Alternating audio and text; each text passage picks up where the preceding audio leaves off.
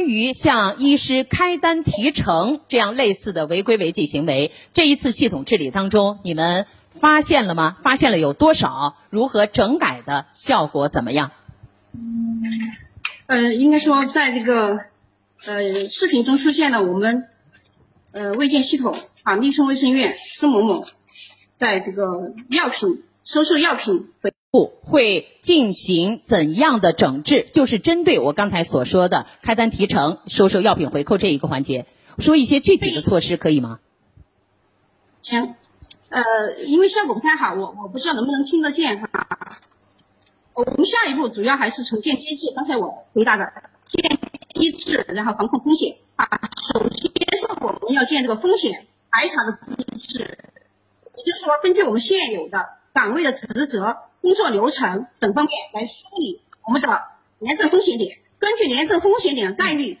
发生的一些危害程度来厘清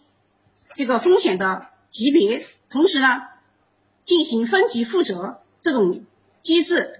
啊，这第一个机制，第二个机制是我们强化廉政教育的机制，啊，多种形式的开展廉政文化教育活动，嗯，弘扬优良的医德医风，嗯，同时也扎实开展法纪教育，对重点岗位的人员开展专题培训，同时呢，也开展警示教育，啊，通报案例、编印读本等等，这是第二个机制。第三个机制呢，主要是我们的专项督查机制。我们结合这个医疗机构的巡查，包括我们发挥我们质控中心的作用，以及我们医疗质量的督查，这种多种形式来进行专项的督查。好的。第四个机制呢，就是建立长效的巩固机制，也就是建章立制并发挥作用。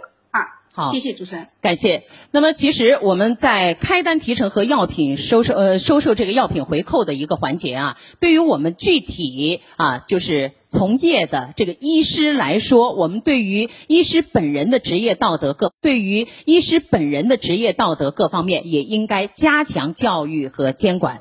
谢谢。那我想请问一下，我们现场的互动主持人，在现场的我们的监督员团队是否有需要进行交流和提问的？嗯嗯，好，我们的政协委员彭浩轩是举起了手，彭委员关注哪方面的问题？呃，刚才啊，我看这个从那个短片呐反映的问题啊，实际上它就是一个大处方问题。那么这个大处方的背后，反映一个问题就是。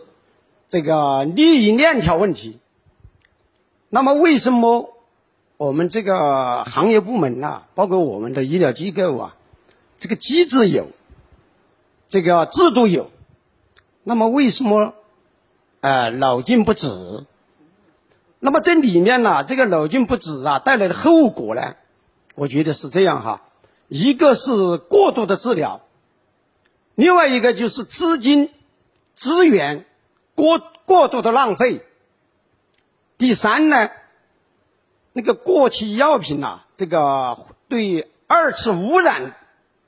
所带来这些后果。那么我想呢，既然机制有，制度有，那么谁来监督机制和制度的落实？那么这是一个问题。二一个问题呢，就是说你们监督。到底现在收效怎么样？有没有针对性的东西？嗯，我想请谈一谈这方面的事。好，中呢，呃，他会发现，呃，慢慢的会发现一个问题。但是这些年以来，通过我们的目前的系统治理，这样就是这样的一个工作呢，就是把呃做了一个简单的梳理。就这一次我们，就刚才我们呃贾主任也说了，四千四百条的线索。但是我们已经全部立案，呃，这个四千四百条，而且有主动的，就是关于我们有呃这种不合，呃就是这种大涉及这种这个翻检查等等原因的，有就一百多起，然后未主动上缴的金额也上个也上了一一百多万，实际上这样的一个成效还是比较显著的。嗯，好，我们取得了一些阶段性的成效。但我还想请问贾主任哈，就是针对我们刚才所反映的各种暴露出来的这个问题，我们如何来举一反三，加强整改，特别是坚决遏制呢？应该说成效是显著的，是阶段性的，但是呢，确实在这个过程中呢，